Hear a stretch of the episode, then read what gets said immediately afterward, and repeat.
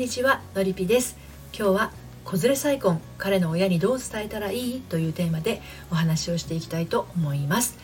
お母さんの呪縛が解けずに自由に飛べない30代女性が自分の翼で人生を羽ばたけるように恋愛カウンセラーをしたりオンラインサロンを運営したりしています。はい。でまあこの子連れ再婚でね彼の親にどう伝えたらいいっていうことなんだけどこれはねどう伝えたらもこう伝えたらもなくそのまま伝えればいいんですよそのままね、うん、でもそうできない理由があるから悩んでるっていうことなんですよね、うん、まあだとしたらですねその悩みは一体どういった悩みなのかっていうことになっていきます。素直に伝えられない理由思い原因。それは彼の親にあるのではなくてあなたの中にあります。ね。この相談者様の中にありますね。それは例えば自分には子供がいること。離婚歴があること。年上だということ。など。あのこういった事実だけをねポンって伝えることができないとしたらその裏側にある思いは何なんでしょうかっていうことなんです。はい、ということで今日も3つに分けてお話をしていきたいと思うんですけれども1つ目が彼の親に伝えるのはあなたではない。2つ目周囲の人たちが原因で別れてしまうなら。3つ目がダメになるんじゃないかと一番疑っているのはというふうに分けてお話をしていきます。まず1つ目彼の親に伝えるのはあなたではない。はい。そりゃそうですよね。うん。でこれねあの詳しくお伝えする前にある相談サイトでこんなご相談を見かけたんですね。ご相談者様は30代後半で小学生以下のお子さんが2人いらっしゃる。で5歳年下の未婚の彼と付き合って1年そろそろ再婚を考え始めていらっしゃるそうですね。でお互いの家族には会ってなくてまああの子供とね、えー、彼を会わせるタイミングがつかめずにいるということなんですってね。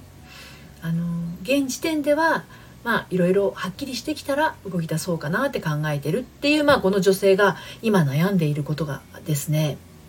彼の親に私に子供がいるっていう事実をどのように伝えたらいいかっていうこと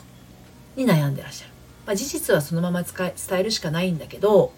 きっと彼の親は驚くだろうしもしかしたら即座に別れろと言うかもしれない。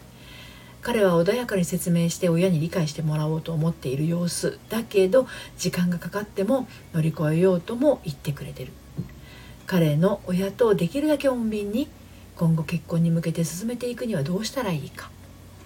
子供と彼が会うことが先の方がいいのか。彼の親に話すことの方が先の方がいいのか。ね。まあ、あのこんな風にこの女性は自分に子供がいることを自分で伝えるつもりで思案しているように感じますね。がね、自分の愛する人に子供がいることを伝えるのはこの女性の役割ではありません。彼が自分の両親に彼の言葉に思いを乗せて伝えるからこそ彼の両親の心に響くものなんですね。だから5歳年下の初婚の彼のことをですねもっと信じてあげてほしいと思いますね。はい。で2つ目の周囲の人たちが原因で別れてしまうならっていうことなんですけどこれねもしその周りの人たちのことが原因で別れちゃうんだとしたらそれまでの恋っていうことになりますね。うん、彼自身がね穏やかに親に説明して理解してもらおうとしているその姿勢を信じることしかあなたにはできません。あなたがどんなにその彼にとって素晴らしい女性なのか彼の人生になくてはならない女性なのかそれを両親に心を込めて伝えることができるのは彼だけなんですね。あとシングルマザーで再婚を考えている女性はね何があっても子供を邪魔者にしないことです。邪魔者扱いしないことですね。自分に子供がいることを誇りに思ってください。そしてまず子供に彼を合わせてあげてください。お母さんであるあなたが新たに愛する人をそれもまた自信を持って紹介してください。子供に彼を合わせる時も彼に子供を合わせる時も彼の両親に自分の子供を会わせる時も子供たちへの愛情を一瞬でも忘れず母親であることを一瞬でも忘れず自分の人生に勇気と責任を持って生きてきたことを誇りに感じていてください、まあ、実際それしかできないはずなんですね。でそれでも万が一彼の両親が理解してくれなくても彼があなたについていてくれるならそれを大事にしたらいいんだと思います。そして万が一彼があなたを諦めるのだとしたら再婚しなくてよかったねっていう相手になります。最後にダメになるんじゃないかと一番疑っているのはっていうことについてお話ししますがこれは実は自分だったりします。愛される自信がない。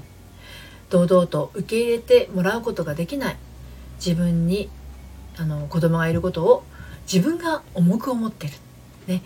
えー、自分が自分に基準値を設けてして設けてしまってるんですね。あなたの人生に恥じることなど一つもないんですよ。離婚したのはより一層幸せになるためなんです。今新しく出会ったその彼の思いをあなたが経験した苦い思いと重ねてちょっと不安に感じてしまうこともあるかもしれません。だけど今目の前にいる彼は以前出会った誰とも違うんですね。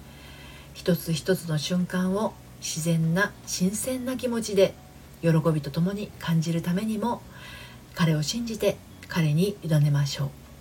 きっとその方があなたがあれこれ思い悩むよりもうまくいくはずです。はい、ということで今日は子連れ再婚彼の親にどう伝えたらいいというテーマでお話をしてきました。これはあなたが心配することではありません。愛する彼を信じて任せてみましょう。私も40歳で子供2人連れて離婚しました。53歳の時に8歳年下の、えー、初婚のね、えー、旦那さんと再婚しています。